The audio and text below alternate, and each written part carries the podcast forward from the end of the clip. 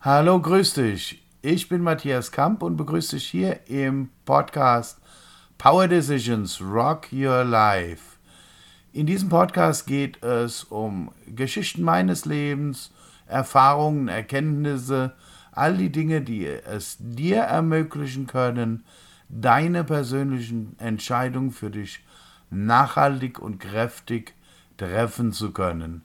Ich danke dir, dass du dir deine Zeit nimmst, mir ein wenig zuzuhören und wünsche dir viel Spaß bei dieser Folge von Power Decisions Rock Your Life.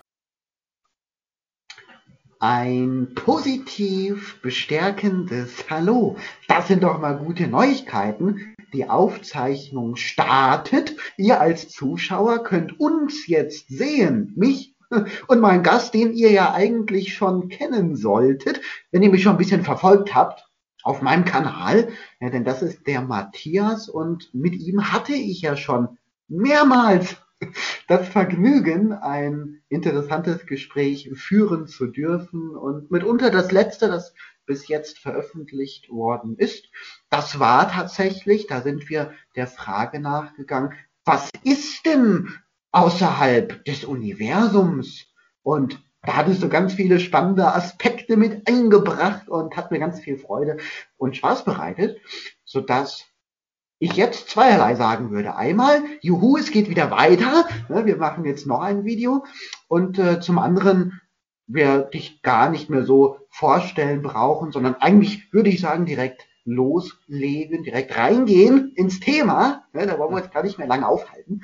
Und was ist denn das für ein Thema? Eigentlich ein sehr einfaches und dann doch wieder total schweres. Naja, gucken wir mal, wo es uns hinführt. Und zwar lautet das Thema Tod und Geburt.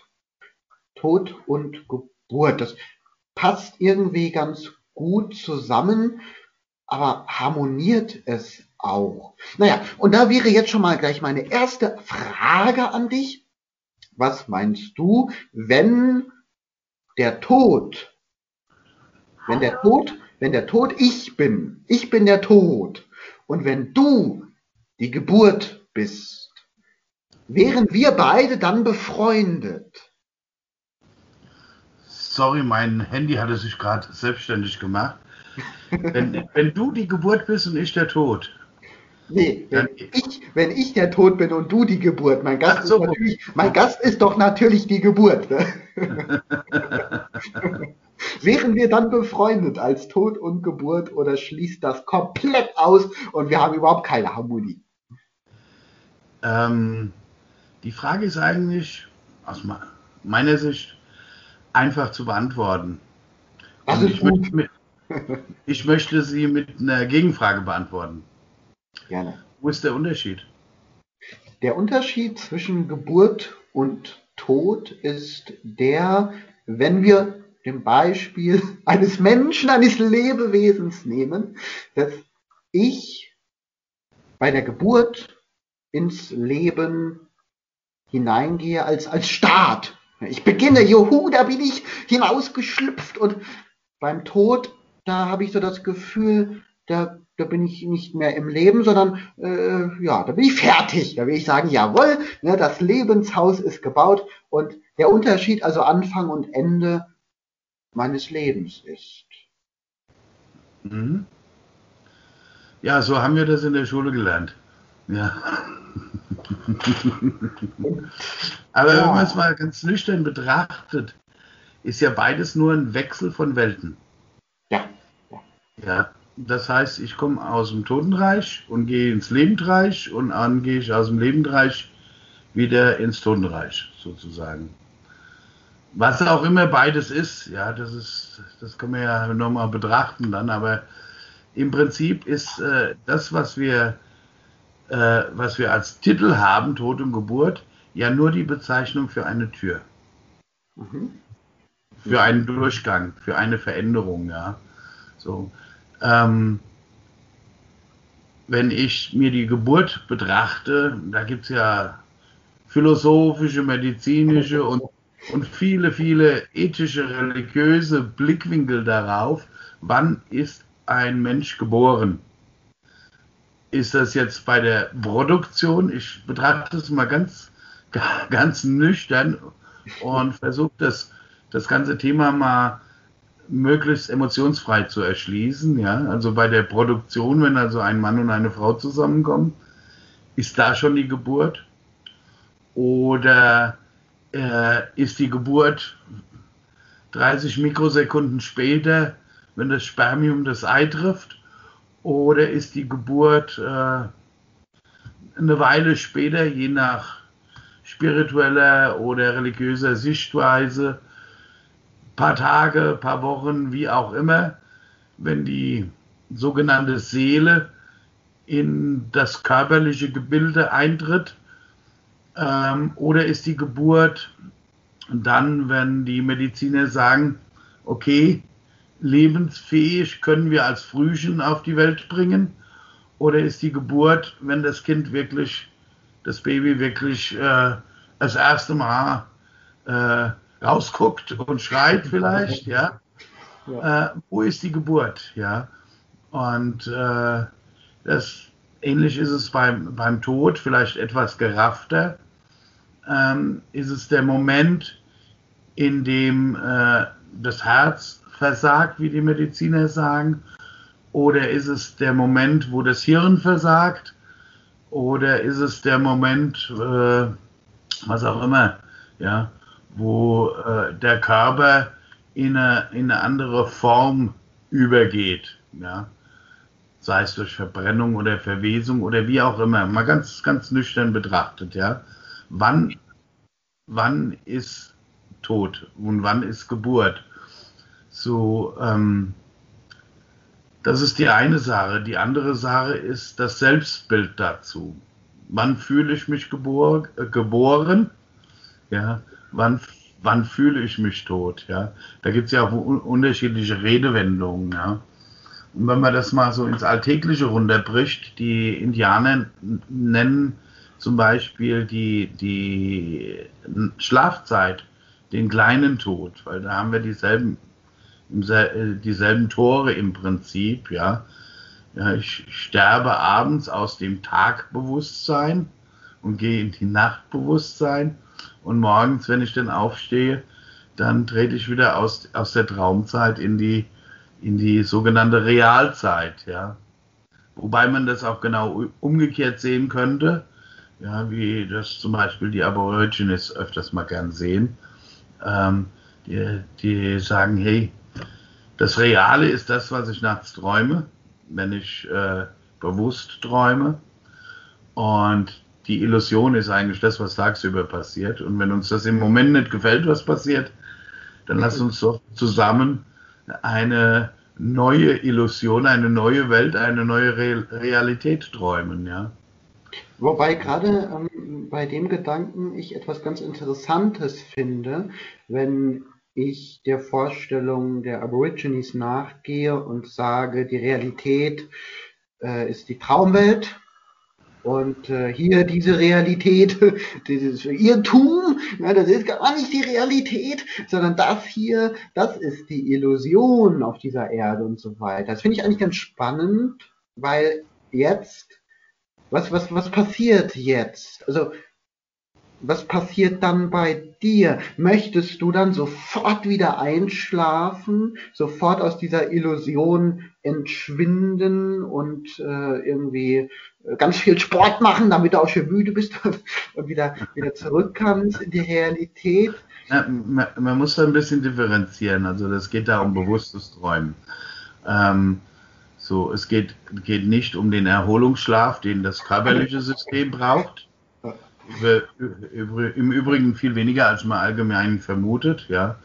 Und es geht auch nicht um die Verarbeitungsträume von Tagesgeschehen, die, äh, die man hat, um, um das emotional zu verarbeiten oder zu verdrängen oder was auch immer.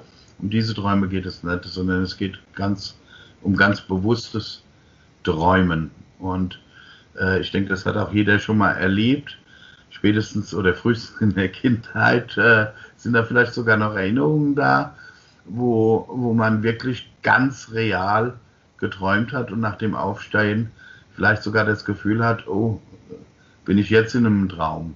Ja, so. Mhm. Natürlich fühlen sich auch so Albträume mitunter sehr real an, ja, und man wacht schweißgebadet auf, aber auch darum geht es, geht es da dabei nicht, sondern es geht um ganz bewusstes Träumen.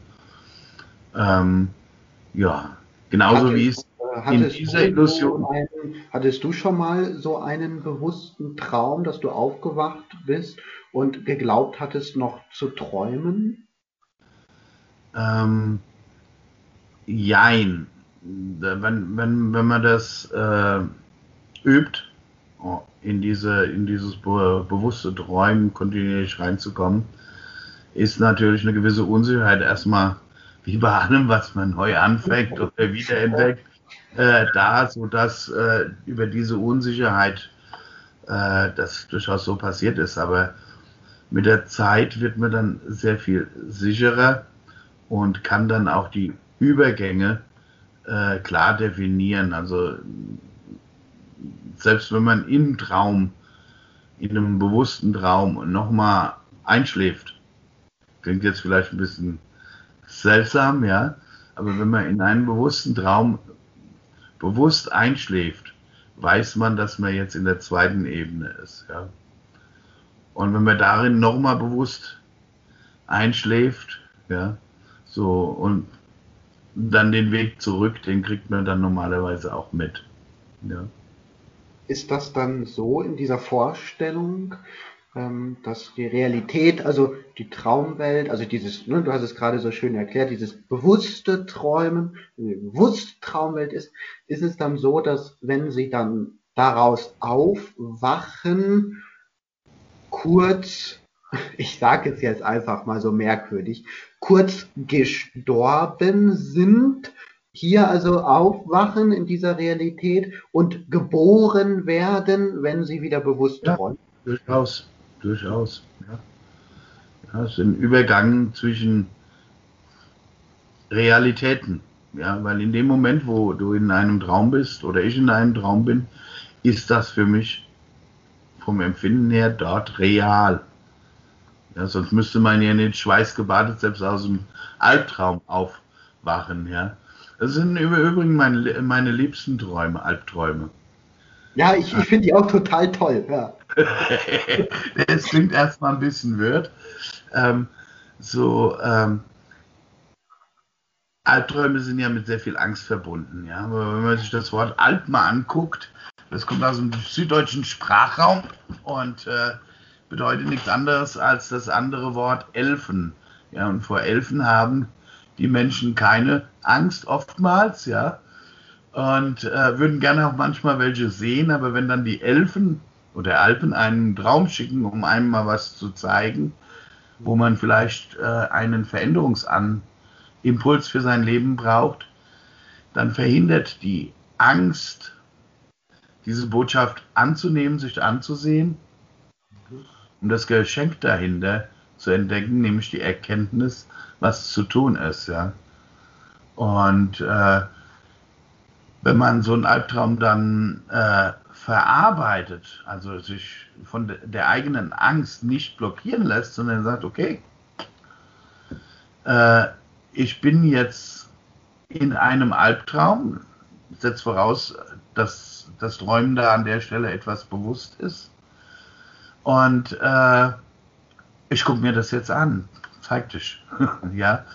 Und dann kann man das Geschenk entdecken, ja. Und äh, da haben schon viele Menschen, mit denen ich gearbeitet habe, die ganz beiläufig bei einer ganz anderen Arbeit auf einmal auf ihren Albtraum, der sie vielleicht sogar seit der, der Jugend oder der Kindheit begleitet, zum Sprechen gekommen sind und ich ihnen gesagt habe, okay, dann lass uns doch mal in deinen Albtraum einsteigen, wenn du willst, und ihn auflösen und das ja. Geschenk holen. Und das sorgt erstmal für Verblüffung, ja, wie in meinen Traum einsteigen, ja. Und äh, wenn aber das Geschenk abgeholt ist, sind die Menschen glücklich, ja, weil sie eine Erkenntnis reicher sind, ja.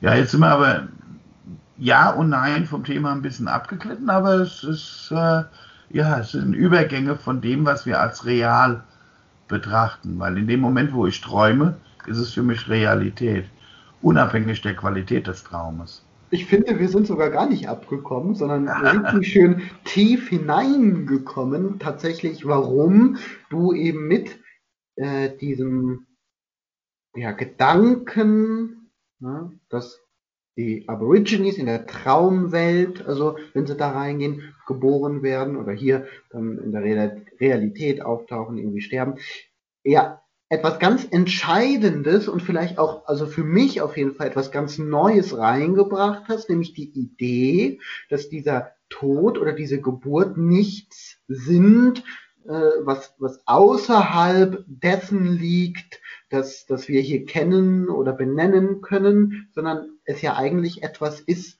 das sich hier befindet, also ja. da, schon da ist. Und dazu fällt mir gerade noch das Beispiel ein, wenn ich aus dem Fenster gerade schaue.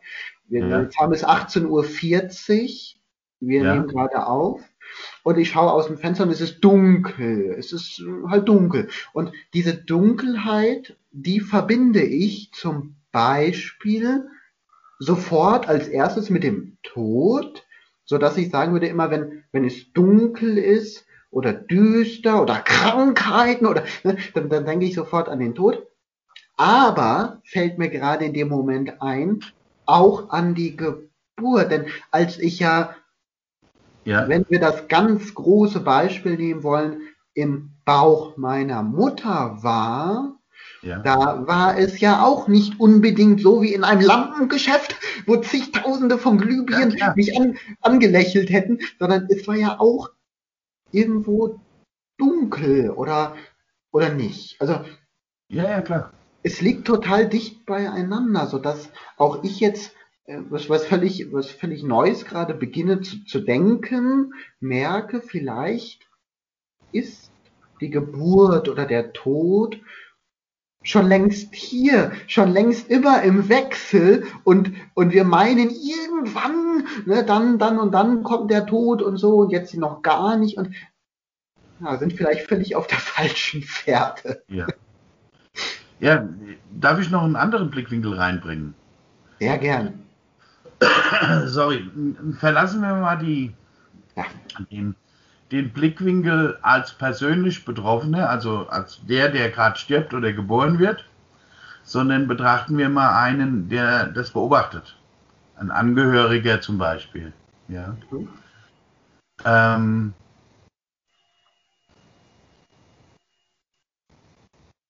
was, was passiert da, wenn man den Tod oder die Geburt äh, beobachtet? Ja? Und ich versuche mal wieder ganz emotionsfrei einfach auf die Facts runterzukommen, ja. Ähm, man, man sagt ja immer, ey, der ist so plötzlich von uns gegangen und so weiter und so fort, ja. Und äh, ach, wann, wann ist es soweit? Wie viele Monate hast du noch, bis du das Kind gebärst und so? Und äh, da hat sich so ein bisschen von meinem Empfinden her der Eindruck äh, festgesetzt in der Gesellschaft, dass man sich auf die Geburt sehr wohl vorbereiten kann. Neun Monate, landläufig. Aber auf den Tod nicht. Und das ist äh, ein Denkfehler. Das ist ein absoluter Denkfehler. Ja. ja. Ähm, weil auf den Tod kann man sich ein Leben lang vorbereiten. Ja. ja. Mit dem Eintritt in diese Welt ist klar, dass man auch diese Welt, diese Realität wieder verlässt. verlässt ja. Und die, die große Illusion ist, unbewusst oder bewusst davon auszugeben, dass man in dieser Realität unsterblich ist. Da, da kommt mir gerade ein Gedanke.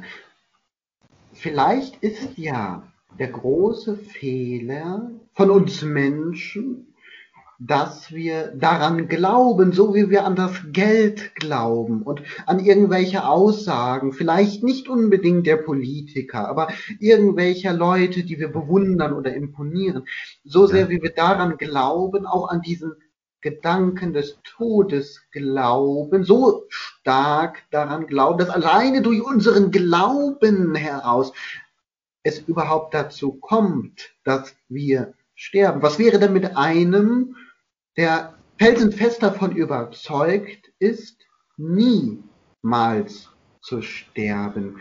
Liegt der denn dann so falsch? Gibt es so eine Person überhaupt auf dieser Welt? Wir definieren dieses Sterben mal als ähm, der Körper stirbt und äh, ist halt nicht mehr lebendig. Gibt es so einen? Und wenn es ihn noch nie gegeben hat, wäre nicht das mal eine interessante Überlegung, das zu probieren, zu sagen, ich glaube nicht daran, an den Tod, der wird mir eingeredet und mal gucken, was dann passiert. ja, was ist daran so reizvoll, in dieser körperlichen Erscheinung äh, also eine Ewigkeit zu leben? Was ist daran so reizvoll? Ähm, reizvoll, äh, spontan wäre ähm, bei mir tatsächlich der Gedanke, dass nicht nur zu akzeptieren, was ich hier bekommen habe, als ich hineingeboren wurde ins Leben, also mein Körper, ne, da die, die Haare, meine Gedanken und so weiter, sondern darüber hinaus sie so manifestiert zu haben, dass der Gedanke daran sozusagen, ich nenne es einfach mal Eigentümer, wirklicher Eigentümer dessen, dessen Gesamtbild zu sein, sodass der Reiz daran besteht, also selber, nicht irgendwie durch Zufall, durch Autounfall oder was weiß ich, sondern selber zu entscheiden, wie lange man diesen Gegenstand des Körpers behalten möchte. Ich habe das Gefühl, wenn wir von, von Tod reden, reden wir häufig auch nicht nur von Altersschwäche und da will wirklich jemand irgendwann nicht mehr, sondern auch von diesen unvorhergesehenen Dingen. Und der Reiz wäre, dass die ja dann mich nicht mehr zerstören könnten. Ja. Hm. Also nach meiner Sichtweise bin ich hier, um Erfahrungen zu sammeln. Neben anderen Aufgaben vielleicht auch, ja. Aber in erster Linie, um Erfahrungen zu sammeln. Oder Erfahrungen weiterzugeben. So. Die Frage ist, ist das Ich, von dem ich spreche, wer oder was ist das? Ja. Weil, ich sag mal, wir haben in unserer Gesellschaft eine sehr hohe Identifikation mit dem Körper. Es ist nicht immer bei jedem zu sehen, ja, auch ich bin etwas aus den Fugen geraten. Es gab eine Zeit, da war ich Leistungssportler, da hatte ich ein paar Kilo weniger und es gab eine Zeit äh, vor meinem großen emotionalen Crash, der mich dann ins aktive Umdenken brachte. Dafür bin ich sehr, sehr dankbar. Da hatte ich 40 Kilo mehr wie heute. Ja. Ähm, so, trotzdem steckte irgendwo der, die das Gleiche da drin in diesem Körper. Ja. Mhm. Ähm, ich habe damals in dem Crash feststellen dürfen, dass die Art und Weise, wie ich dachte, die Arithmetik, wie Leben funktioniert, wie ich es gelernt habe, wie ich es beobachtet habe, wie ich es geschlossen habe, wie ich darüber nachgedacht habe, Grundsatzfehler hatte. Die, und mir wurde offensichtlich gezeigt, dass das so nicht funktioniert. Ja? Und als guter Softwareentwickler, wenn die Software nicht stimmt, äh, nicht funktioniert und man weiß nicht warum, schmeißt man sie weg und baut sie neu. Ja, und da habe ich dann das Leben neu lernen dürfen. Ja. Und da, dabei haben sich bei mir dann ein paar von meinen Denkfehlern erschlossen. Ja. So. Und ich habe zum Beispiel die 40 Kilo habe ich nicht durch aktives Umstellen äh, meiner Ernährung ver verloren oder durch mehr Sport oder was auch immer. Ähm, sondern ich habe erkannt, dass jedes Muss äh, für mich zumindest in der Situation nicht förderlich gewesen wäre und habe sukzessive angefangen, mein Denken zu ändern. Und über das Denken ändern habe ich innerhalb von einem Jahr, etwas mehr wie einem Jahr, 40 Kilo verloren. Ja. So, aber ich habe mich ja nicht dadurch verändert, dass ich Masse verloren habe, sondern ich habe mich verändert dadurch, dass ich Denken verloren habe. Ja, also obstruse Gedanken, Wutgedanken, Hassgedanken und solche Sachen und Illusionsgedanken und, und sowas, ja. Das heißt, ich habe, wie das so schön in dem, äh, in dem Film Der friedvolle Krieger von Dan Millman ge gesagt wird, Müll rausgeschafft. Ja, im wahrsten Sinne des Wortes, ja. Und äh, das erlaubt es mir, etwas freier mit mir selbst umzugehen, um es mal so zu formulieren, ja. Und wir, wir, wir alle sind intelligente Menschen. Ähm, ich meine da auch ganz bewusst alle. Und können unser Potenzial zu unterschiedlichen Prozenten ausfahren. Die einen mehr, die anderen weniger. Entschuldigung. Es gibt da eine ganz interessante Studie äh, von einem Wiener Professor, die auch zumindest in der, äh, in der Zeit, wo sie rauskam, Pflichtprogramm für alle Erzieher in Österreich war oder für alle Lehrer oder Direktoren. Äh, diese Dokuli äh, oder diese, diese, dieser Dokumentarfilm heißt Alphabet und lief auch in Deutschland in den Kinos. Ich war mit meiner Frau drin auf Empfehlung einer österreichischen äh, Gymnasiallehrerin.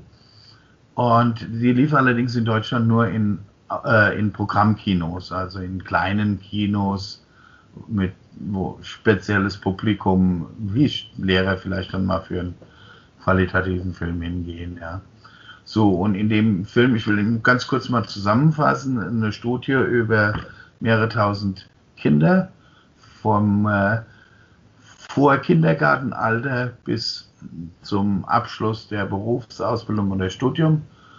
Und bevor äh, die Kinder, die in die Studie reingekommen sind, mit denen hat man Hochbegabten-Tests gemacht und festgestellt, dass 97 Prozent der Kinder hochbegabt sind.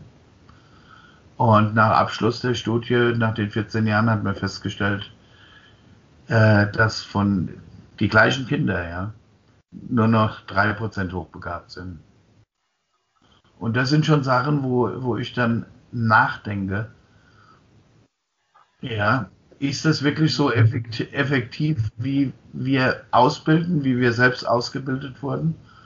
Äh, natürlich ist die, die Ausbildung heute angenehmer, wie vielleicht so meine Eltern oder Großeltern noch erlebt haben, ja, und wird hoffentlich in deiner Generation und in den nachfolgenden Generationen noch angenehmer und hoffentlich aber auch weiterbringender und sinnvoller, äh, um die, dieses Potenzial zu, äh, zu erhalten, ja, weil jedes menschliche Wesen ist, ähm, hat so ein Potenzial und so eine Einzigartigkeit und das bleibt auf der Strecke im Zuge der Normalisierung, ja.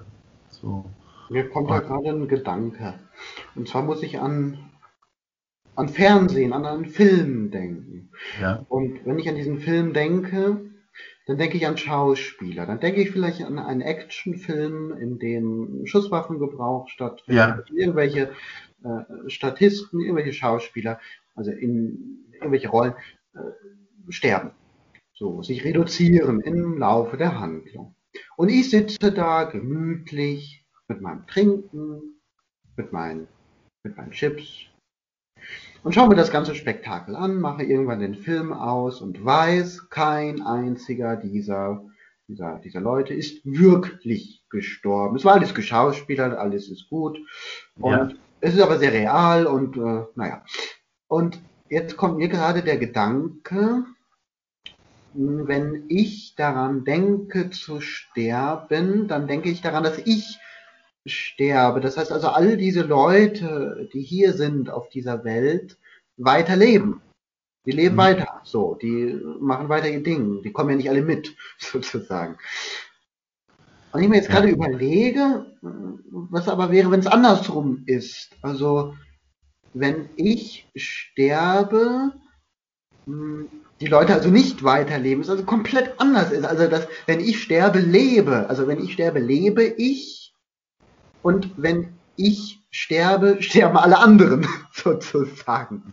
Also, ein, ja, komplizierter Gedanke. Ähm, ich versuche es nochmal anders zu erklären. Nee, ich habe hab voll verstanden. Perfekt. Es ist, es, es ist ja tatsächlich genau so. Ja? Für die, die da bleiben, ja, ja, nehmen wir mal an, du stirbst jetzt, wo du mit angefangen hast, ja. Wiedersehen. Genau. Dann ist in meinem Empfinden möglicherweise oh, Joshua ist weg. Juhu, ja? endlich. So. Aber du veränderst ja nur die Wirklichkeit und für dich bin dann ich weg aus deinem Blickwinkel. Also bin ich gestorben, weil du in eine andere Welt geboren wurdest. Was auch immer Welt ist, ja. So, und das ist ja bei der Geburt nicht anders, ja. ja. Äh, und das, äh, das gibt es sogar relativ häufig. Man weiß heute, dass sehr viele Menschen als Zwillinge angelegt sind. Und oftmals kommt aber nur einer auf die Welt. Ja. Und ähm, lange ist man dem nicht weiter nachgegangen. Ja.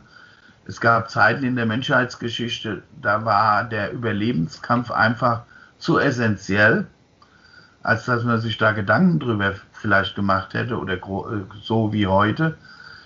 Wir leben aber heute in einer Gesellschaft, die recht gut versorgt ist, wo äh, sich auch Gedanken machen, philosophieren und so weiter. Auch damit lässt sich heute ja ein Lebensunterhalt verdienen und wir müssen nicht mehr so um die Existenz kämpfen wie in früheren Generationen. Ja, und man so und du kennst vielleicht den Ausdruck, ey, der, der Schorsch, das ist ein Fundskerl, der schafft für zwei.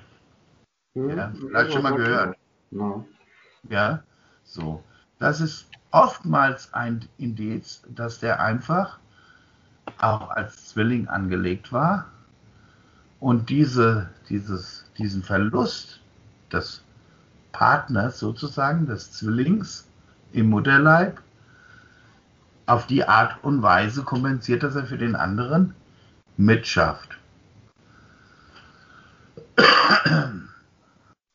Ich meine, da kommt mir jetzt gerade so eine Idee oder so ein Gedanke, warum reden wir überhaupt über den Tod?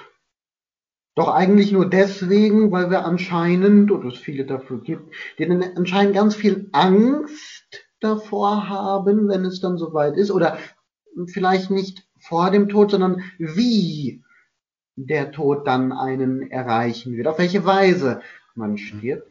Und jetzt aber eigentlich das ganze Thema sich ja erledigen würde, wenn wir nicht mehr als Mensch, was wir ja alle haben, auch die, auch die Tiere und so weiter, nicht mehr diesen unbändigen Willen zu leben. Also dieses, wenn wir das nicht mehr hätten, dann wäre der Tod uns relativ egal und, und wir wollen gar nicht darüber sprechen. Hm. Ja, Aber alleine deswegen, weil wir diesen Willen haben, der Wille zum Leben, haben wir deswegen ja nur Angst vor dem Tod, weil wir möglichst lange deshalb ja nur leben können. Hätten wir keine Angst vor dem Tod, dann würden wir alles machen, was wir wollen und äh, wahrscheinlich sehr früh draufgehen, weil uns nichts mehr interessieren würde. Sodass diese Angst vielleicht deshalb überhaupt eine Angst ist, weil es biologisch in uns halt nun mal so veranlagt ist. Und in, in diesem Zustand des Sterbens, wenn wir da also schon loslegen, ne, dann starten wir mit 80 Jahren im besten Fall an Altersschwäche und äh, dann geht's mit uns zu Ende und wir merken das und gehen dann über in den Tod. Und dann merken wir das, die Angst ist nicht mehr da. Warum? Weil wir ja begriffen haben, dass egal wie wir uns jetzt anstrengen werden, dieser Selbsterhaltungstrieb nicht mehr vorhanden ist, weil wir es nicht mehr gewährleisten können. Wir können es ja nicht mehr. Wir sind ja schon äh, dem Tode sozusagen nah. Und, und dann ist die Angst plötzlich weg. Und was, was dann noch da ist, ist eigentlich so eine, so eine positive Grundstimmung, so eine erleichterte Stimmung, so eine sich hingeberische Stimmung. Ich, ich gebe mich hin in das, was auch kommt. So würde ich das erstmal meinen in diesem höchsten Standpunkt. Okay. Gehen wir nochmal auf die, auf die Fakten zurück, auf, die, auf, auf das Nicht-Emotionale dabei. Ähm, wer stirbt da eigentlich? Wir haben oftmals eine sehr hohe Identifikation mit dem Körperlichen. Und wir haben eine immer stärkere Identifikation mit, dem, mit den eigenen Gedanken. Ja? Also mit meinem Geist. Ja? So. Und äh, das Interessante aber, es gibt irgendwas, das kann die, die Gedanken beobachten und es gibt irgendwas, das kann den Körper beobachten. Ja? Und äh, diese, diese Gedanken, diese, dieser Geist, das sind Tools, Werkzeuge, ja, genauso wie der Körper ein Werkzeug ist. Übrigens ein, wahrscheinlich das komplexeste System auf diesem Planeten, ja. Wenn, wenn man mal überlegt, wie viel vollautomatisch passiert, ähm, wenn wir es mal gelernt haben oder auch so, wo wir uns gar nicht gedanklich drum kümmern müssen, ja, und auch gar nicht drum kümmern. Oder hast du dir jemals drüber nachgedacht, wie der Darm dein Schnitzel verarbeitet, das du gerade gegessen hast? Da das habe ich, hab ich einmal vor, vor einer Prüfung gemacht, weil ich es halt ah, okay. Aber, aber ja. gewöhnlich, äh, wenn nur aus Neugier, aber worauf du hinaus wolltest, eher nicht. Ja, genau. Also normalerweise regelt der Darm und der Magen das vollautomatisch ohne unser geistiges Dazutun. Also mich ja. interessieren tatsächlich relativ wenig die Bakterien, die irgendwo in meinen Venen unterwegs sind ja. oder die, die Botenstoffe oder die Blutplättchen und alles, was da so rum, rum äh, stolziert. Hauptsache es funktioniert. Ich beginne mich erst dann zu interessieren, wenn, wenn der Arm ab ist. Und dann, dann, ja. ist, dann ist irgendwie was nicht in Ordnung. Aber ansonsten habe ich sehr viel Zeit, immer merkwürdigerweise. Ich, ich kann so viel arbeiten, wie ich will. Ich kann 24 Stunden arbeiten an irgendeinem Fließband. Ich habe irgendwie immer die Zeit, mir Gedanken zu machen. Und zwar immer um irgendwelche Unnötigkeiten. Oder ja. häufig zumindest. Und das finde ich sehr merkwürdig. Also, wenn wir sterben, äh, wahrscheinlich dieses ganze Gedankenparadies äh, vielleicht wir davon dann befreit sein werden. Ich weiß es nicht. Wie, wie wäre für dich die Vorstellung, mal eine Stunde lang gar nicht zu denken? Für mich als der Nachdenker etwas, äh, etwas, etwas nicht so Gutes. Aber ansonsten die erste, ähm, die erste äh, Initiative.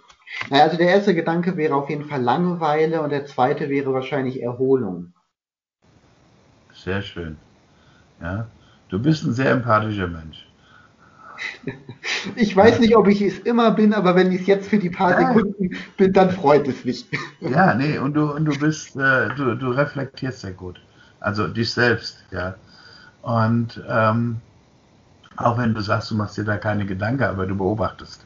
Und, und darauf kommt an. Aber wer ist das, der da beobachtet? Das, das sind ja nicht die Gedanken. Das ist eben tatsächlich die Frage, die, wenn ich jetzt darüber nachdenke, überhaupt nicht beantworten kann, weil es das ist, dass ich nicht, nicht sehen kann, nicht mit meinem Sinn, mit, mit meinem Sinn da irgendwas ja. machen kann, dass also, also viel größer sein muss oder viel kleiner, wie auch immer, mhm. als, als alles, was wir hier vorfinden können. Es ist ja etwas, das, das ich nicht in Gedanken formen lassen kann. Also wenn meine Gedanken eine Plätzchen, äh, ein, ein Plätzchen sind, womit ich das so aussteche, dann ist dieses, was, was dahinter steht, entweder, ähm, also es, es kann ja nicht der Teig sein, also dann muss das eigentlich die Fabrik sein, die diese Plätzchen herstellt oder sogar noch darüber hinaus etwas. Also es nichts mehr mit dem Plätzchen, äh, Plätzchen zu tun hat. Also nichts mit den Gedanken und nichts mit meinem Körper und nichts mit allem, was ich bisher erfahren habe. Es ist eigentlich genau. etwas, es muss ja etwas sein, das genauestens, genau in jedes kleinste Detail etwas über mich weiß. Also über Geheimnisse, die ich selber gar nicht weiß. Das weiß das etwas. Aber ich weiß so gar nichts über das etwas. Ja, vielleicht drehst du mal gedanklich einfach den Satz um. Ich weiß alles über das Etwas und das Etwas weiß nichts über mich. Ja. Und wer ist dann das Ich? Also über das Mich meinst du? Das Ich, das, das wäre ja in dem Satz das Mich. Also ich weiß alles über das Etwas, aber das Etwas weiß nichts über mich. Also wer ist das Ich? Wer ist dieses Mich? Das, ja, was ist es? Das ist. Das Ich. Der Beobachter. Das Ich ist fähig, alles zu beobachten. Ja, und wenn, wenn, wenn ich äh, irgendwas mache, was meinem System nicht so gut tut, dann sorgt das Universum oder das Ich oder wie auch immer dafür, dass etwas passiert, damit ich darüber nachdenken kann, etwas zu verändern. Nennt sich Resonanzprinzip. Ja, das äh, funktioniert, äh, kann ich heute unterschreiben, tadelloser als ein Schweizer Uhrwerk. Ja. Das, äh, noch eine kurze Frage zu dem Ich. Ja? Gibt es ähm, gibt es darauf äh, irgendeine äh, Ausschlüsse? Gibt es irgendwas? Also Dein Körper ja. unterscheidet sich von meinem Körper. Unterscheidet sich deswegen dein Ich von meinem Ich. Okay. Dein Körper besteht ja aus den Zellen, die diesen Körper bilden. So, und da ist meines Wissens nach, ich weiß jetzt nicht die ganz konkrete Zahl, äh, kaum eine Zelle äh, äh, älter wie 80 Tage. Äh, ich glaube, das zentrale Nervensystem hält elf Jahre oder so, aber ja, äh, das, das heißt also auch, du wurdest schon mindestens einmal bei den meisten Zellen sehr häufig rund erneuert und ich auch. aber ja. das ist jetzt geblieben. Ja, obwohl der Körper komplett ausgetauscht wurde. Ah. Ja, und die meisten Zellen innerhalb von 80 Tagen, glaube ich, war die, war die Zahl. Aber wer, wer das genauer äh, recherchieren will, tut das bitte und findet da mit Sicherheit genug Fachleute, die das ganz genau auf den Punkt bringen können, ja. So, das heißt also, dieser Körper kann schon mal nicht ich sein. Ich überlege mir das gerade, um es metaphorisch für mich zu vereinfachen. Mal angenommen, hm, also dein Körper, klar, das bist nicht du, da ist nicht dieses Ich. Aber wenn dein Körper dieses Ich wäre und die Brotdose, die du halten willst, diese gelbe Brotdose, also dein, dein Körper wäre. Also als Beispiel, also ne, dein Körper ist, ist das Ich und die Brotdose ist dein Körper, so als, als Bild. So, dann, wenn ich dieselbe oder eine andere Brotdose habe, die grün ist, dann sagt das ja nichts über das Ich, also über mein Äußeres als Körper aus. Ja. Also anhand des Körpers über dein Ich und über mein Ich irgendwelche Gedanken sich machen zu können, wie das aussehen könnte, ob wir uns da gleichen oder nicht, das können wir eigentlich genauso gut sein lassen, weil von der Brotdose zum Menschen, ja, ist es dann lass uns doch mal, Dann lass uns doch mal die Brotdose aufmachen. Machen wir sie auf. Du hast ein leckeres Wurstbrot drin und ich habe ein leckeres Käsebrot drin. Ganz egal. So, ich esse jetzt mein Wurstbrot. Ja, was passiert aus dem Wurstbrot?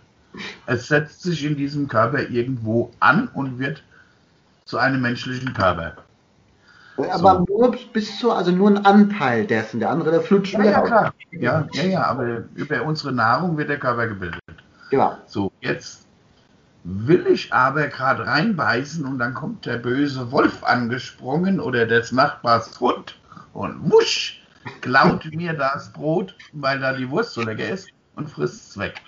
Mhm. Und dann wird aus dem Brot und der Wurst kein Mensch, sondern ein Hund.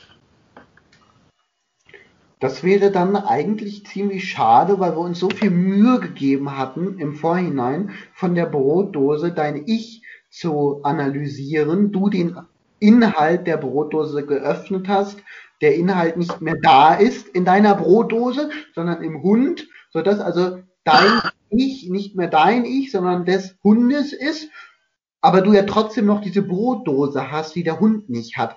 Also dein Ich sich halbiert haben muss oder die Brotdose niemals dein, dein Ich hat sein können. Genau. So, und dieses Brot, das wurde ja aus Korn gebacken oder was auch immer und die Wurst aus irgendwelchen Tieren vielleicht oder vegan, vegetarisch gibt es ja heute auch. Ja, aber aus irgendetwas Irdischem, also aus Erde. Ja, letztendlich, ja, weil auch die Pflanzen wachsen ja aus der Erde.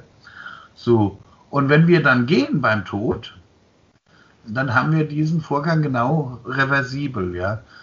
Entweder im Normalverfahren, ja, wo das halt seine Jahre dauert oder wie lange auch immer es dauert, bis wir körperlich wieder zur Erde werden, oder im Schnellverfahren, wo wir dann als Asche der Erde wieder zugeführt werden. Ja. Das heißt also, diese ganze Körperlichkeit ist nur ich, ich glaube, dass ein vorübergehendes Fahrzeug. Ich glaube tatsächlich noch ein, noch ein Beweis dafür gefunden zu haben, und zwar ist es manchmal so, vielleicht geht es dir ja auch so. Du sitzt in einem Seminar, hörst dem zu, der da irgendwas sagt. Und es ist auch spannend und es ist total interessant und so weiter. Nur irgendwann gibt es so einen kleinen Moment, das ist eben nicht spannend und du driftest ab und du bist in deinem Körper, also nicht mehr, du bist als Körper in diesem Raum, in diesem Seminar, jeder kann dich angucken, aber du guckst nicht mehr aktiv, du nimmst ja. nichts mehr aktiv auf, als wenn dein Ich, weil es ihm zu langweilig in deinem eigenen Körper ist, sich ganz kurz irgendwo anders hin transferiert und äh, etwas macht, das ich als Körper nicht ergründen kann, irgendwo wie aber weiß, es scheint nicht so ganz präsent zu sein, lässt mein Körper so ein bisschen da wo, sitzen, um dann ihn nicht zu lange aus dem Stich zu lassen, weil dieses Ich also gerne in diesem Fahrzeug des Körpers anscheinend ein paar, ein paar Formel 1 Runden dreht, es dann also schnell genug wieder zurückkommt. Aber ich glaube, das kann ja schon Beweis dafür sein, dass der Körper das Fahrzeug ist und dass dieses Ich anscheinend ab und zu auch mal einen kleinen Abflug macht. Mhm. Also dieses Ich nicht sterben kann. Ja, ich würde sagen, an der Stelle macht nicht das Ich den Abflug, weil das Ich ist nach wie vor da. Aber das Ich ist, ist in, in beidem. Ja, oder ist, zeigt sich als beides. Ja.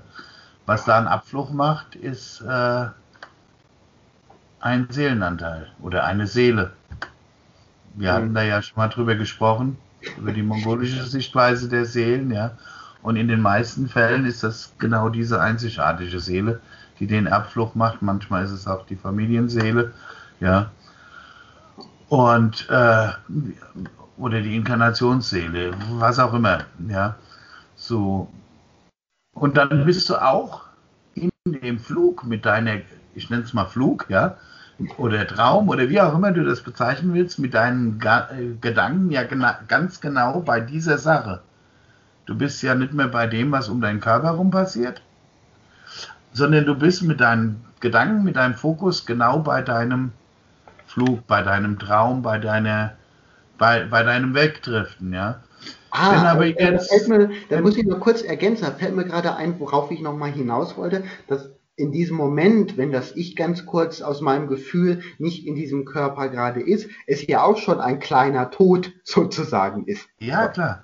So, wenn aber jetzt in diesem Raum, in dem sich dein Körper befindet, etwas passiert, was deinen Körper direkt tangiert, zum Beispiel Hochwasser oder Schneefall, es friert eh oder einer stumpft dich an oder so, ja, bist du ja sofort wieder da. Mhm, ja. Also deine Realität verschiebt sich sofort wieder auf diese Ebene um deinen Körper herum, sag ich mal. Ja? Und dann bist du auch mit deinen Gedanken wieder da, aber vielleicht auch noch, je nachdem, wie stark die Impulse sind, auf der anderen Seite. Nennen wir es mal einfach andere Seite, ja. So, und das ist so ungefähr wie wenn man aus dem Traum aufwacht und es noch nicht richtig rea realisiert hat, dass man wach ist. Ich meine, da, da ist ja eine super spannende, die allerspannendste Frage vielleicht. Und zwar, ähm, kannst du im Tod tot sein? Kannst du im Tod sterben? Kann man, ja. Ja, ich glaube, diese Frage muss jeder für sich selbst beantworten. Was ist deine Antwort? Was meinst du passiert? Geht so etwas? Kannst du im Tod, im völlig undefinierbaren sterben? Und ist dieses Sterben dann die Geburt ins Leben? Weil du dann. Ich glaube, ich hatte. Ich weiß jetzt nicht genau, ob ich diese Geschichte schon, schon, schon erzählt habe in einem früheren Interview wo äh, dieser Reporter für seine Fachzeitschrift in, nach Tibet oder Burma gereist ist, um einen Lama zu interviewen. Äh, die, hast du, die hast du schon erzählt. Ich glaube, da geht es um die Frage des Lebens mal kurz zusammen. Und der, der, Lama konnte sich gar nicht vorstellen, dass der Reporter wissen wollte, was, äh, ob er an Reinkarnation glaubt, weil es war für ihn außer Frage. Er konnte sich nicht vorstellen, dass man nicht dran glaubt. Ist also äh, eigentlich er dann. konnte sich das nicht vorstellen, weil er es so oft erlebt hat. Ist dann die Wiedergeburt sozusagen der Tod im Tod? Ich glaube, der, der, Tod oder die Geburt ist immer nur eine Tür. Und je nachdem, von welcher Seite du, du auf die Tür drauf guckst, ist es eine Ausgang- oder eine Eingangstür. Ja? Wenn du durch, auf die Tür zugehst, ja, und du fühlst dich da, wo du bist, eingesperrt, dann ist es eine Ausgangstür. Fühlst du dich da, wo du, ist dein Fokus auf das, was dahinter liegt, ist eine Eingangstür. Ja. Und wenn du durch die Tür durchgegangen bist und rechts umguckst nach hinten, ja, dann war es die Eingangstür. Oder wenn das, was dir dann der, hinter der Tür begegnet ist, dich erschreckt, dann wird du vielleicht wieder zu der eben noch Eingangstür als Ausgangstür. Nun ist es ja so, dass es im Leben aus meiner Sicht ein paar mehrere Türen gibt. Es gibt also die Tür ins Leben hinein und dann gibt es die Tür, wenn du eingefroren bist in dem Leben, weil du nicht du selbst bist und so weiter. Äh, noch eine Tür, dass du dann wirklich lebst, weil du authentisch bist und so weiter. Also die Frage darauf abzielt, im Tod kann man richtig tot sein. Also kann man tot sein wegen einem Autounfall oder was, aufgrund dieses abrupten Todes aber noch nicht richtig angekommen sein im Tod, also unauthentisch tot sein sozusagen, und dann noch eine Tür im Tod vorfinden, in der man erstmal lernt, wie es ist, authentisch tot, tot sein zu können. Also das, was in der Filmwelt gern Zombie genannt wird. Das wäre ja im Leben, das wäre ja. Ja, das wäre auf der anderen Seite, ja, genau. So. Ja. Also ich ähm. meine, du bist schon, also ich meine, du bist schon tot, ne? Also das hat alles geklappt. Nur du bist ähm, auf der anderen Seite, ja genau, also nicht hier Zombie, sondern da im, im, im Tod Zombie. So. Das ist das, was, was, was hier, äh, in dieser Welt dann gern genannt wird, da spukt's. also im, im, im, im Jenseits. Wenn es, wenn, wenn es hier registriert wird, dann hat man früher gern gesagt, da spukt's Heute sagt, sagen manche das auch noch, manche sagen, das gibt es nicht. Ähm, von meiner Erfahrung her, das gibt es sehr wohl. Und äh, um es mal auf den Punkt äh, zu bringen, das sind Menschen gewesen, die gestorben sind und es nicht gemerkt haben. Genau. Das heißt, das ist genau das, was du ja angesprochen hast, ja.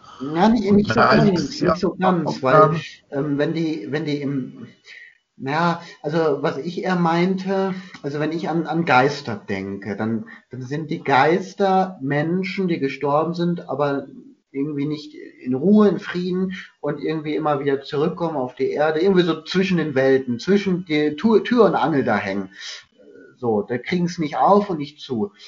Was ich eher meinte war, also die haben es hinbekommen, die sind also gestorben.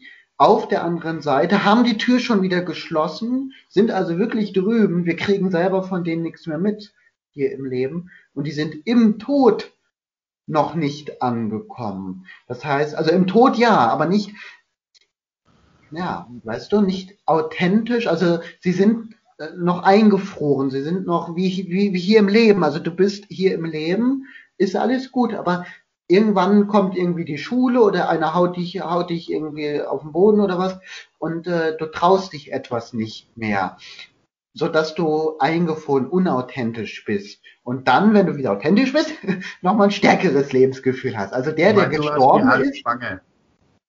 Äh, wie bitte? Du meinst sowas wie halbschwange. Genau, nur im Totenreich. ja, das gibt's nicht. Das geht nicht. Ja. Mein, wär, meiner Meinung nach. Entweder spannend. Ja. Hm. du bist oder du bist nicht. Ja? Entweder bist du dort oder du bist nicht dort. Ja, so wie aber wir. Wieso, aber wieso geht das dann mit den Geistern? Die sind ja auch hier und nicht hier. Ja, die, die, die hängen in der Schwelle. Es ist ja, ich sag mal, als Tod würde ich bezeichnen, wenn ein Ich über die Schwelle gegangen ist. Ja? Das heißt, mit allem, was er hat, mit Körper, Geist und Seele sozusagen, wenn das alles hier gelassen wurde. So, und ähm, dann ist die Frage, ob das Ich wirklich das ist, was wir als tot bezeichnen, oder ob das Ich dann noch hier ist. Wir es nur nicht mehr sehen können. Mal angenommen, das Ich ist da. Also es ist da, bei, wo der Tod ist. Es ist, es ist da. Und hier aus dem Leben entschwunden. So. Ähm, kennst du jemanden, der gestorben ist? Ja, also das ist äh, mein Kater Hoshinibu. Und Ja. Was ich merke, ist tatsächlich, dass er manchmal in diesem Totenreich ist, und zwar vollständig ist, dass er da also Urlaub macht, von diesem ellenlangen hier auf die Erde zurückkommen und mich trösten und äh, so, also der macht Ja. ein bisschen Urlaub. Und manchmal ist er total da, da denkst du dir, huch, oh, Ja. ja, da ist er. Und dann denke ich, gibt es noch diese Zwischenform, dieses Tod ist erledigt und umgewandelt in Form einer, einer, einer neuen Welt tatsächlich, einer Welt, in der Schutzengel leben können, die nicht tot und nicht lebendig sind und irgendwie eine Aufgabe haben. Somit er als Schutzengel also ohnehin wieder bei mir ist und Das, dass Das ich, dass, dass ich also, Ja. wenn ich es so formulieren würde, manchmal komplett ganz ist, ein Ich, nur ein Ich in, in seiner Größe und Natur, und sich manchmal auch, auch unterteilt, als, als wenn sich das Ich abspalten kann, in irgendwelche Welten schickt, um sich dann wieder zusammenzufügen. Es muss auch nur für einen kurzen Moment sein, kann auch länger sein, aber als, als wenn das Ich auch in der Lage dazu wäre, wenn es gerade eine Welt, eine Tür, eine Schwelle über, übertritt. Also als wenn ich die Tür, die, die Schwelle übertrete, zurückschaue, die Tür aber geschlossen ist, aber noch durch das Schlüsselloch zurückschaue in den Raum, sodass ich also mit einem Teil, also meines Sehens, noch da bin, hier auf der Erde mit meinem Körper, aber äh, in, äh, beim Tod bin und mit meinen Gedanken bin ich vielleicht dann der Schutzengel. Also so. ja, was, wenn, man, wenn man das jetzt mal als Mensch betrachtet, was kann sterben? Es kann der Körper sterben, das ist wohl äh, rein biologisch unbestritten, ja. Ja. ja. Kann denn die Erinnerung sterben? Das ist die Frage, die eigene, klar. Wenn du so Mhm. loslässt. Ja, ähm, es gibt Kulturen, da ist das höchste Ziel, dass man komplett geht und sich auch keiner mehr an einen erinnert. Da findet man häufig, dass es nicht Usus ist, den Namen eines Verstorbenen überhaupt jemals wieder auszusprechen, um ihn nicht hier zu halten aus deren Sicht. Ja, da ist das, das Wohl des Gestorbenen wird darin gesehen, dass er ganz gehen kann. Ja, und äh, man sieht das dann auch als Erfolg an. Und äh, wenn man ihn festhalten würde, könnte er diese Reise nicht ganz machen und deshalb unterlässt man es, ihn namentlich zu benennen, weil in der, deren Sichtweise man ihn dann ja ein Stück weit wieder zurückholen würde. Ja, genau das war tatsächlich bei mir dasselbe, als äh, am selben Tag sogar noch war ich sehr ähm, sparsam mit meinen Tränen. Ja. Aufgrund dessen, ich selber hatte nicht das Gefühl, ihn wegen des Namens zurückzuholen, sondern wegen der Tränen. Und ähm, deswegen es auch nicht vermeiden konnte, nicht zu weinen, vor allem in den nächsten Tagen, aber zumindest direkt innerhalb der ersten Stunden dachte, mach mal in Ruhe deinen Willkommensgruß oder was auch immer da ist auf der anderen Seite, mach da mal friedvoll und ähm, wenn du soweit bist, komm gerne wieder und ja, somit ist dann ganz entspannt verlaufen konnte. Es ist ja, wenn jemand aus dem Leben streitet, für die Umliegenden, die da bleiben, erstmal sowas wie ein Schock. Mal größer, mal kleiner. Ne? Und ähm, wenn man diesen Schock sich mal selbst betrachtet und zulässt, akzeptiert, ja, in mir ist ein Schock passiert, also etwas, was so nachhaltig meine Situation verändert hat, ja, dann merkt man auch mit der Zeit, dass es nur der eigene Schmerz ist, das Schmerz des Festhaltenwollens, so dass keine Veränderung stattfinden kann, ja. So.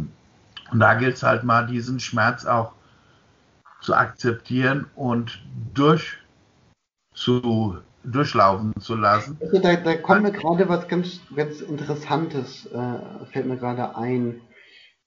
Mm. Und zwar bin ich, habe ich ja ein Alter. Also ich bin irgendeine Anzahl an Tagen alt. Muss ich, müsste man jetzt umrechnen. Irgendwas war 10.000 Tage alt, keine Ahnung. Und morgen dann 10.001 Tag. Und ich das Gefühl habe, jeden Tag, vielleicht auch jede Sekunde, aber jeden Tag auch ein anderer zu sein. Also jeden Tag sterbe, jeden Tag geboren werde. Und für mich somit der Tod gar nicht erst der erste ist oder der super wichtigste oder was auch immer, sondern es nur halt aufhört mit einem weiteren Tag. Also bei mir ist es so, dass äh, der Tod in meiner Betrachtungsweise eine große Rolle spielt. Indem ich mir jede, möglichst immer bewusst mache, wie sterblich ich bin, habe ich eine sehr viel höhere Priorität auf die Dinge, die ich gerade tue, die ich gerade denke, über die ich mich gerade aufrege, ja, weil ich sie dann dagegen validieren kann, ist diese begrenzte, von Natur aus begrenzte Zeit der Erlebniswelt, ja, manche nennen es auch der Kindergarten des Universums, ja, ist diese begrenzte Zeit hier auf Erden, in der ich meine Erfahrungen ausbauen kann, es wert zu verschwenden für Gedanken, die mich nicht weiterbringen, für Aktionen, die mich nicht weiterbringen. So, und wenn, wenn, wenn man sich immer bewusst ist, ja, ich bin sterblich. Sagen wir mal, ich will, ich will mal ganz kurz die Frage anders formulieren. Wenn ich also die Möglichkeit hätte, in einen meiner Lieblingsfilme hineinzutauchen, und zwar vollständig als Körper mit meinem Ich und meinen Gedanken, macht es dann Sinn, ne, das, was du gerade gesagt hattest, ähm, macht es dann Sinn, sich so zu verhalten, wie man sich dort halt verhält. So. Und ähm, weil man ja weiß, dass das, wo man dann ist, ein Film ist und so weiter und so fort und äh, sowieso wieder zurück sozusagen kommt. Ja, aber was unterscheidet das von dem echten Leben jetzt? Der Weil, Film wenn, vom Leben, oder? Ne, den, was unterscheidet den Film von dem Lebensfilm? Ja. Der Film von dem Lebensfilm unterscheidet, würde ich erstmal sagen, die Authentizität, denn im Film wird ja geschauspielert und zwar vollständig. Im Leben nicht? Zumindest habe ich nicht das Gefühl meinerseits. Also wenn. Worauf ich hinaus will, ist, wenn ich in einen Film einsteige, so komplett wie du das sagst, ja, mhm. Dann habe ich eine Szenerie, ein Drama, das von vorne bis hinten durchgestylt ist, wo das, der Ausgang vordefiniert ist. Das heißt, ich habe das, was äh, die Inder ein Karma, ein festgelegtes Karma nehmen, nennen. Also ich, ich meinte das aber eher so, du tauchst in einen Film ein, ähm, nicht als weitere Romanfigur oder sowas, sondern du als du, also du als, als Matthias, so wie ja. du aussiehst, und als freier Matthias tauchst in einen schon gestylten Film ein, sodass du den ordentlich durcheinander bringen wirst, wenn du dann da bist. Aber genau das ist doch das Leben. Äh, ich frage mich aber, wenn du dann da bist, kannst du den Film durcheinander bringen? Wie stark ist denn der Autor, der den äh, der, der, der das Skript geschrieben hat, der Regisseur? Wie stark ist diese Wirkung? Also wenn du als Matthias reinkommst, spielen die einfach munter weiter ihren Film, ihre Dialoge, ganz egal, was du dazwischen bist und, und sagst und keine Ahnung was machst, oder veränderst du dann diesen gestylten Film? Das ist wie im, im sogenannten richtigen Leben man wird hier reingeboren in eine Szenerie mit Eltern, Großeltern, allen möglichen, eine ganze Dramaturologie, die über Generationen funktioniert, die über Gesellschaftsstrukturen funktioniert, die gewisse Denkmodelle fest hat, die Rituale festhält, ob sie so genannt werden oder nicht. Tradition nennt man es oft, ja. Und da tauchst du rein und wenn du nichts änderst, kannst du genau ablesen, wie der Film ausgeht im echten Leben. Ja. Und äh, das Gestalterische, das du ja im Film erleben willst, in deinem Beispiel, ja, das ist hier in diesem Leben genauso davon abhängig, dass man selbst etwas verändern will. So, und wenn ich immer wieder mit dem Kopf gegen die Wand laufe, dann wird irgendwann mein Kopf nachgeben. Das ist das Karma, ja. So, ich könnte aber auch auf die Idee kommen, hm, ich muss ja nicht durch die Wand laufen, ich könnte ja auch die Tür nebendran nehmen. Ja. Das heißt also, wenn ich in diesen Film des Lebens, also hier in diesem Leben, mich reingemogelt habe in diese Szenerie und mich einfach still verhalten hätte und das, was hier passiert, einfach mal beobachtet hätte, hätten wir gar nicht gesprochen. Was hätte der Matthias, du als Filmrolle, wenn also ich der einzige Echte hier wäre, was hättest du als Filmrolle, als Drehbuch des Autors, des Schicksals denn sonst gemacht, jetzt gerade? Hättest du mit einem anderen Menschen, einem anderen Statisten interagiert oder wärst du für dich geblieben und wärst auf Standby gerade spielt die Kamera nicht bei dir, sondern woanders? Ja, ich würde mal sagen. Also habe ich dich gestört in deiner Rolle? nein, nein. Okay. Ähm, ich bemühe mich, all meine Rollen aufzulösen. Okay, das ist ein gutes, gutes, äh, das, das passt mir gut als einziger Echter hier. und äh, eine, eine, eine Familie, eine Menschheitsfamilie, ein was auch immer, mhm. funktioniert dann am besten, wenn äh, die Rollenspiele aufhören. Ja. ja. Oder zumindest da, wo sie notwendig sind, sich jeder seiner gerade äh, jetzt Rolle bewusst ist. Ja. Ich war früher mal in der Firma angestellt, in mittelständischen Unternehmen. Und da war ich Projektmanager und äh, ich war, das war die eine, eine Rolle, ja, Entwicklungsleiter quasi für bestimmte technische Projekte. In der anderen Rolle war ich Kollege mit tangierten Abteilungen, wo man sich dann absprechen musste. In der nächsten Rolle war ich einfach Mitarbeiter. Ja.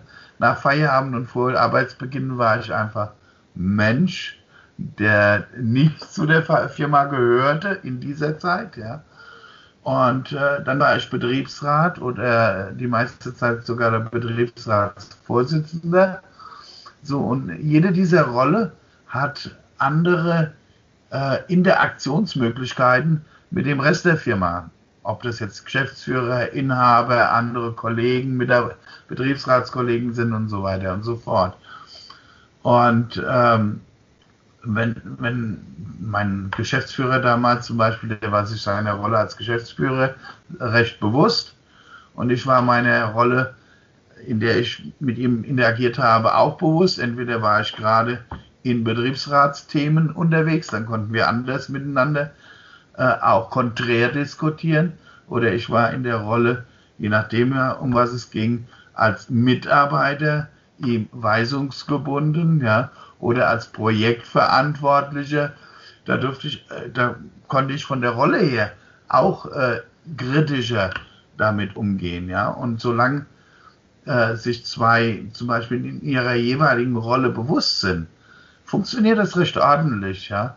Ich glaube, so, wo, wo, wo, wo, ich gerade jetzt die, eine Idee, die mir gerade kommt, äh, ist, was, was sehr merkwürdig gerade ist, hm, wir gerade diese Schwelle uns nochmal vorstellen mit Tod und Leben, es ja anscheinend so ist, dass früher bei den Steinzeitmenschen wesentlich weniger Menschen gelebt haben als heutzutage. Also wir reden ja von Überbevölkerung und so weiter.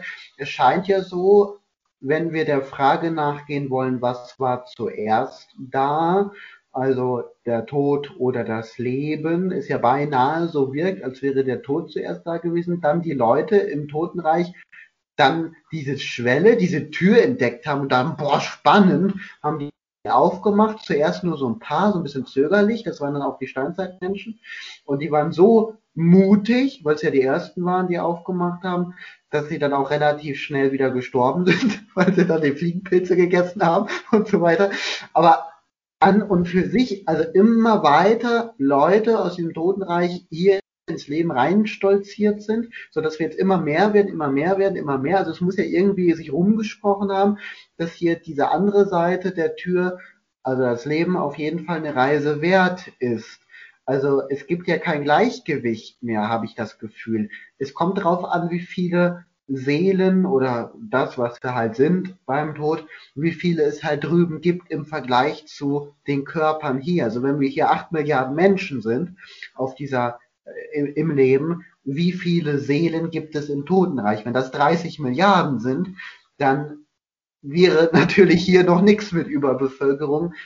Also auf der Erde ja, aber nicht im Sinne von, dass zu viele, ähm, also dass mehr im Leben als im Totenreich sind, sage ich mal. Ja. Merkwürdiges Beispiel, aber gerade ganz spannend, fiel mir gerade ein. Ja, vielleicht ist auf der Ich-Ebene gar nicht so mit äh, Mathematik und Zusammenzählen äh, äh gegeben, sondern da geht es vielleicht doch mehr in die, in die Richtung, hey, in der Essenz auf einer gewissen Ebene sind wir alle gleich, ja. Ja. ja. Ja. So, und wenn du mal ganz nüchtern betrachtest, was bringst du mit, wenn du in diese Welt kommst? so gut wie nix. Also nix, was ich jetzt hier als jetzt hier befindender äh, wahrnehmen kann. Aber, aber andererseits wieder eine ganze Menge, weil ich das mitbringe, was diesen Körper ja überhaupt zum Leben äh, äh, bringt. Also ich bin ja der Strom für die für die Glühbirne. Also ich muss ja enorm was mitbringen, nachdem man ein bisschen überlegt hat darüber. Ja, ich denke mal, äh, selbst dass der Körper funktioniert, äh, da hat das Ich nichts mit zu tun. Das ist einfach. Ähm, das meinst, du denn nicht, das, äh, meinst du nicht, dass das Ich diesem Körper dann, also das Leben, du kannst ja kein Leben erschaffen in der Fabrik. Also dieses Leben, das meinst du nicht, dass das Ich dieses Leben in das Leben reinbringt? Also ne? nein. Okay. Ähm, ich sehe das eher so. Ich fliege jetzt mit dem Flugzeug von hier nach New York und leihe mir ein Auto. Okay. Ja, da komme ich ja auch nicht auf die Idee, vorher das Auto dort zu bauen. Sondern okay. ich sitze mich da drin und für meine Zeit dort nutze ich dieses Auto, möglichst gepflegt, damit ich mir unterwegs nicht ein neues kaufen muss. Aber du, ja. aber du machst das Auto ja an, indem du dich reinsetzt. Du startest das Auto. Also du bringst ja, genau, du bringst ja das, notwendig. Das ist das, was wir hier Nahrung nennen. Genau, Nahrung du bringst ja das Know-how mit, als ich, wenn du in diesen Körper gehst und hast ja. irgendwelche Techniken, um diesen Körper dann äh, ja. starten zu können, dein Tuckerlein für deinen Urlaub zum, zur Geburt, was man mitbringt, ist meines Erachtens maximal das, an was man sich erinnert. Von der Zeit vorher. Ja. Wenn man das zulässt, ja, ist das rein, rein sachlich betrachtet das Maximale, was man mitbringen kann, weil alles andere wird ja, wie du eben angeführt hast, hier gebaut, hier äh, aufgebaut, ja, in welcher Form auch immer. Und wenn man geht, wenn man stirbt, ist das auch das Maximale, was man mit, was, was, mit jetzt ganz, was ganz komisch ist bei dieser Vorstellung, wenn das Ich von New York äh, irgendwo nach Hawaii fliegt und äh, da ein Auto hat und da ein bisschen rumfährt und dann wieder zurückfliegt. Was ganz komisch ist, warum kommt das Ich denn nicht auf die Idee, dieses Fahrzeug äh, per Schiff oder per was weiß ich wieder zurück in seine Heimat mitzunehmen? Warum kommt das Ich nicht auf die Idee, diesen Körper für so wichtig zu nehmen um ihn auch ins Totenreich mit als Fahrzeug? Also warum ist das so unausgeschlossen? Ist das so, als wenn wir ein Auto auf ein Wasser oder ins Wasser mitnehmen wollen? Ist das so ein Beispiel? Also ich, warum, wenn ich zum Beispiel für eine gewisse abzusehende Zeit in die USA fliege ja. oder sonst wohin, warum sollte ich ein Auto mitnehmen? Da gibt es genug ich Autos. Ich würde es dann mitnehmen, wenn ich mich so verbunden mit dem Auto fühle und so besonders damit fühle, dass, dass es also schon, schon beinahe so ein seltener Oldtimer ist, sage ich mal. Also ja, was sehr ja. wertvolles für mich ist. Dann würde ich schon überlegen, wie kriege ich das rüber? Hm, meinst du denn, dass wenn das ich es wollen würde, dass ja. es dann geht? Oder meinst du wie in dem Beispiel mit dem Wasser, dass selbst wenn es es wollen würde, der Körper sich aber also das Fahrzeug Auto sich im Meer halt versenkt und der Körper äh, hier im Leben, im, im Totenreich halt auch irgendwie zu Staub zerfällt ist, also ohnehin nicht geht. Weil der Körper braucht ja Sauerstoff und so weiter. Also, ne? Der lässt sich ja wieder aufbauen, ja, in ja. gewisser Weise, ja. Das scheint ja ein sehr einfaches Ding das zu sein. Das Baby sieht aus wie der Urgroßvater, ja, so als Beispiel, ja. Nee, ich, ich halte das wirklich für eine, eine der wenn der, der Schritt mal gemacht ist, dann ist er gemacht. Das ist sowas wie halbschwanger. Ja. So, und das Einzige, was wir mitnehmen können, ist, sind die Erfahrungen, die wir hier gesammelt haben. Die Erkenntnisse, die Weisheiten.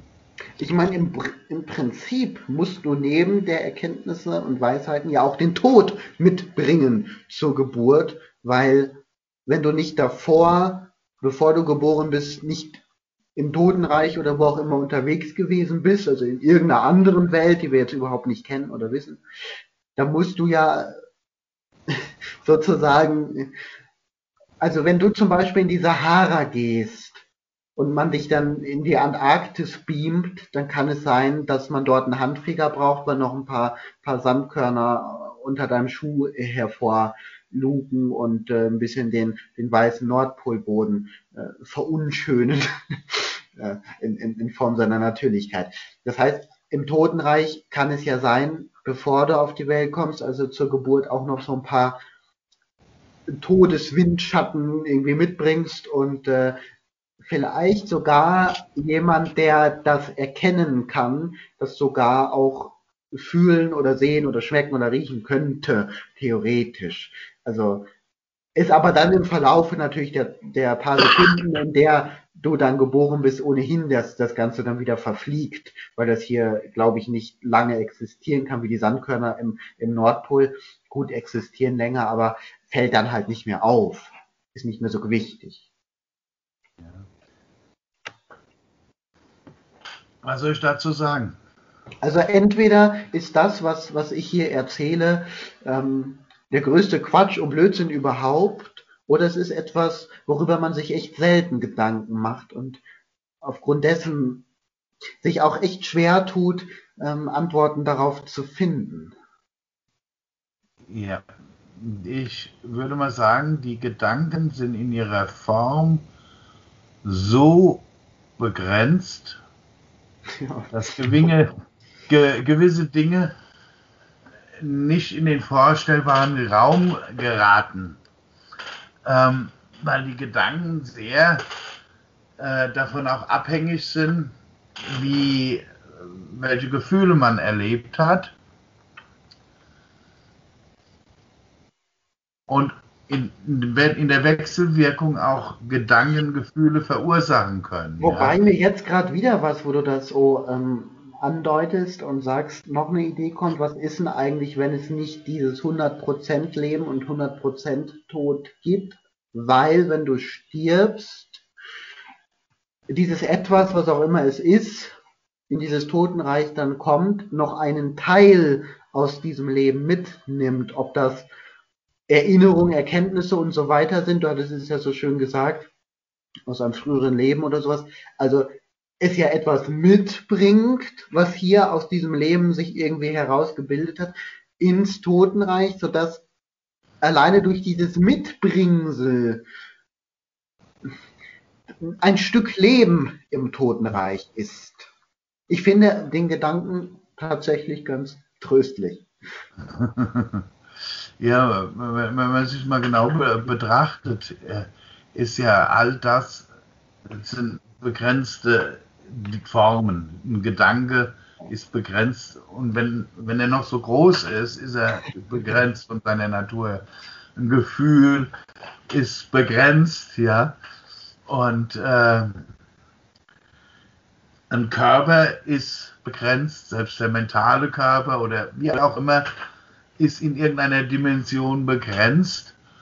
Und dieser Wechsel Geburt-Tod geht vielleicht von einer Formwelt in eine Nicht-Formwelt. Und da sind wir natürlich, wenn wir uns allein auf unsere Augen, Ohren, Nasen, Geschmack und so weiter, was wir so kennen, von unseren körperlichen Werkzeugen verlassen, hoffnungslos verloren sozusagen. Ja, weil dies, das, wir das mit unserer ich, ich weiß andererseits, ich, ich weiß es nicht. Andererseits denke ich mir zum Beispiel die Wolken. Wenn ich die Wolken betrachte am Himmel, dann sind die ja auch in, in, in keiner Form, zumindest jetzt nicht in einer, äh, die ich jetzt unbedingt anfassen kann, wie eine, äh, eine Pfandflasche, sage ich jetzt mal. Also eine Wolke ist ja aus keiner Fabrik hergestellt. Aber obwohl die Wolke jetzt nichts ist, was aus Erde entsteht, aus, ähm, also irgendwas, was ich halt hier auf der Erde vorfinde, sondern, also schon aus Atomen und so weiter, aber nicht aus aus, ähm, aus Wasser. Genau, aber, aber nicht eben aus, also der Weihnachtsbaum an Weihnachten oder sowas. Ja, das ist schon klar, aber. Und dann, aber dennoch, aber dennoch, aber dennoch, manchmal glaube, in dieser Wolke diesen Weihnachtsbaum zu erkennen. Worauf ich hinaus will, im Jenseits das Formale und die Form und alles, Atome wahrscheinlich alles gar nicht existieren wird. Aber ich glaube, wenn es möglich wäre, einen Menschen wie in so eine Taucherglocke zu stecken, damit er auf Meeresboden unterwegs sein kann, in so ein Ding zu stecken, dass er mal kurz ins, ins Jenseits reinschauen kann, da wird er reichlich wenig wahrscheinlich sehen, weil er nichts eine Form hat. Aber vielleicht, weil er ja noch lebt, und somit irgendwas ja sehen wird, also wenn es dunkel ist oder was auch immer, ähm, glaubt etwas zu sehen, also etwas hineininterpretiert wie in die Wolke. Ich glaube, das geht schon. Und dann ist natürlich die Frage, ist diese Form, von der wir gerade sprechen, eigentlich nur generell auch eine Einbildung unserer selbst, selbst hier auf dieser Erde? Nochmal zum Beispiel Wolke. Ja. Weißt du, was passiert, wenn dir so eine Wolke den Kopf fällt? Das tut, denke ich, nicht so weh wie ein Stein, aber es ist ein platt. es ist ein sehr nasses und ein sehr Nein, du bist platt. Du bist einfach nur platt. Ähm, so eine mittelgroße graue Wolke äh, habe ich irgendwo mal von einem Wetter, Wettermenschen gelesen oder gehört. Äh, lässt sich aber auch mit Sicherheit recherchieren. Äh, kann durchaus mehrere hunderttausend Tonnen wiegen. Du bist einfach platt, wenn die dir auf einem Blatt auf, auf den Kopf fällt. Mhm. Ich, ich weiß nicht, ich habe von, einem, von einmal gehört, äh, der ist mit einem Flugzeug abgestürzt, mit einem ganz großen Düsenjäger. Und äh, ohne Fallschirm, oder der hatte einen, aber noch nicht ausgelöst und so. Und der ist dann durch diese Wolke, durch Gewitter und so weiter durch. Und ja. Das ist wahrscheinlich was anderes, als wenn die Wolke auf seinen Kopf Ja, ja, klar. Aber er hatte es schon beschrieben, also ohne Atemmaskengerät, also es war knapp. Also man glaubt gar nicht, wie dicht diese Wolke ja. tatsächlich ist und ähm, nicht unbedingt so leicht und flauschig aussieht, wie hier unten von der Erde betrachtet. Früher ist man, und das ist noch nicht viele Jahre her, ist man davon ausgegangen, dass Blitze immer nur von den Wolken in die Erde einschlagen. Ja? Ja. Und kein Pilot der Welt hat sich getraut, äh, wenn er den, das anders beobachtet hat, äh, dass äh, Blitze von den Wolken in den Himmel hochgehen, hat sich keiner getraut zu sagen, weil er gedacht hat, er verliert dann die, die Lizenz.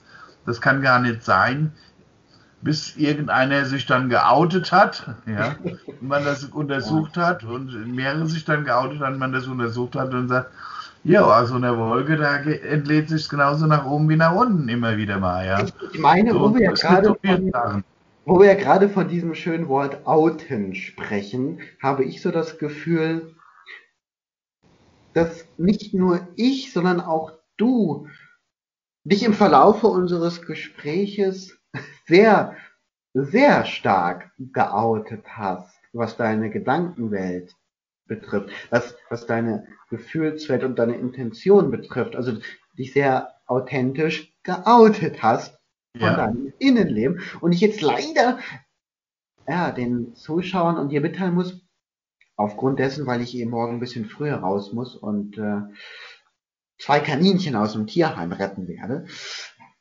leider das Video gleich enden wird. Ich dir aber jetzt nochmal die Zeit und Möglichkeit gebe, als Abschluss ähm, zu diesem doch längeren und größeren Thema als vorher gedacht, äh, auf jeden Fall noch, noch äh, was abschließend sagen kannst, was du noch nicht gesagt hast, wo du unterbrochen wurdest oder was dir jetzt noch einfällt dazu.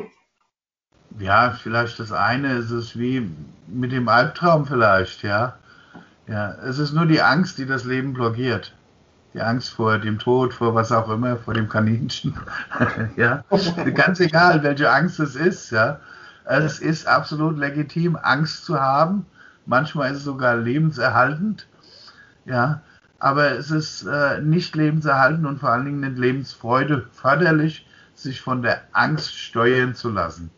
Und äh, deshalb, hey, Angst auch mal aushalten, durchgehen und den Blickwinkel ändern, ja, ganz bewusst andere Blickwinkel einnehmen, um mal zu gucken, wie sieht das von anderen Seiten aus, wie könnte man noch auf dieses Drama draufschauen. Und äh, wenn man das gehörig tut, verliert sich das Drama und mit dem Drama verliert sich dann meistens auch die Angst und übrig bleibt die Freude am Leben. Ja. Genießt, vielleicht das als letztes Wort, genießt du, ich genieße und wer auch immer uns guckt, möge genießen jeden Moment dieser Erfahrung in diesem wunderbaren Kindergarten des Universums, ja. Und äh, ja, wir leben hier im Paradies, ja, aber nur wenn ich es selbst für mich zu meinem Paradies mache aus diesem Blickwinkel, ja. Ansonsten könnte es auch die Hölle sein, wenn ich daran Spaß finde. Ich für mich habe beschlossen, daran habe ich keinen Spaß, ja. Und ich verbringe mir meine Zeit hier lieber in Freude und mit super netten Gesprächspartnern und interessanten Themen und ja, danke dir. Ein sehr schönes Schlusswort. Und äh, wenn ihr als Zuschauer jetzt denkt, das gibt's doch gar nicht. Nein, ich will mehr wissen. Vor allem über diesen Matthias. Da, das ist ja spannend, was der hier gesagt hat und super toll. Und nee, das lasse ich mir nicht entgehen. Ich möchte da, da weiter forschen. Unten in der Videobeschreibung kurz reingeguckt.